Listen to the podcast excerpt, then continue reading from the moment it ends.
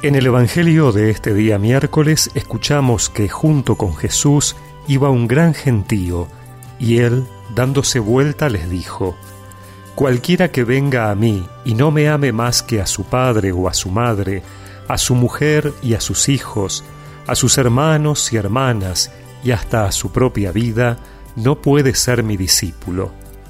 El que no carga con su cruz y me sigue, no puede ser mi discípulo.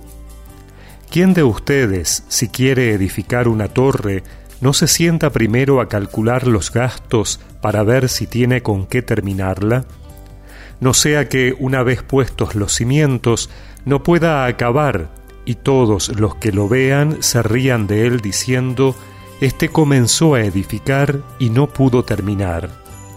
¿Y qué rey, cuando sale en campaña contra otro, no se sienta antes a considerar si con diez mil hombres puede enfrentar al que viene contra él con veinte mil? Por el contrario, mientras el otro rey está lejos, envía una embajada para negociar la paz. De la misma manera, cualquiera de ustedes que no renuncie a todo lo que posee, no puede ser mi discípulo.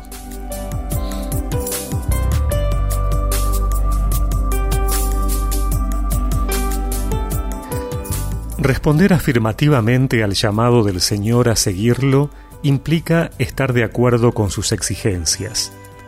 La primera exigencia nos plantea que cuando una persona tiene un encuentro vivo con Jesús, los grandes amores de la vida se replantean, el de papá, la mamá, la esposa, los hijos, la propia vida y también los bienes materiales.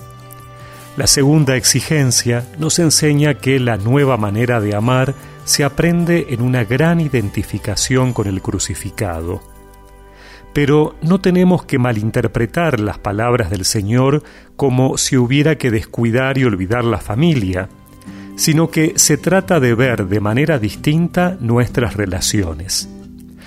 Se trata de amarlos a ellos con el amor de Jesús, que es un amor total, purificado, mejor dicho, amarlos desde la cruz, donde la entrega no tiene límites y salva al ser amado. No es entregarse a Jesús con la pasión con que se quiere a la persona más amada de este planeta, sino entregarse a la persona amada con la pasión de Jesús. Por eso es necesaria una toma de distancia. Aquel que comienza en serio una vida de discipulado redefine sus relaciones colocando en el centro de todo a Jesús. Luego, desde el Señor, teje una relación de mayor entrega, fidelidad, responsabilidad con las personas que amamos. En otras palabras, las relaciones se cristifican y por lo tanto se sanan y se potencializan. Jesús no es un amor al lado de otros, es el centro de todos ellos.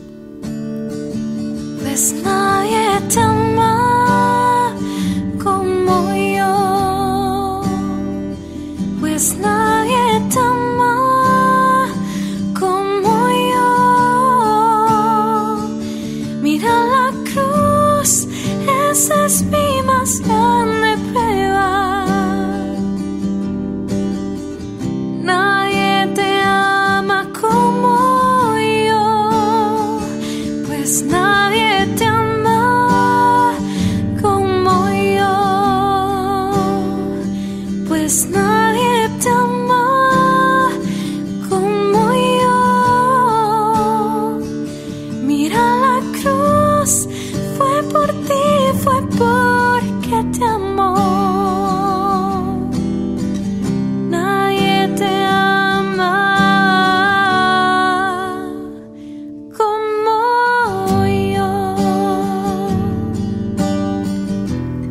Y recemos juntos esta oración. Señor, que al seguirte pueda aprender a amar a todos como tú me amas. Amén. Y que la bendición de Dios Todopoderoso, del Padre, del Hijo y del Espíritu Santo los acompañe siempre.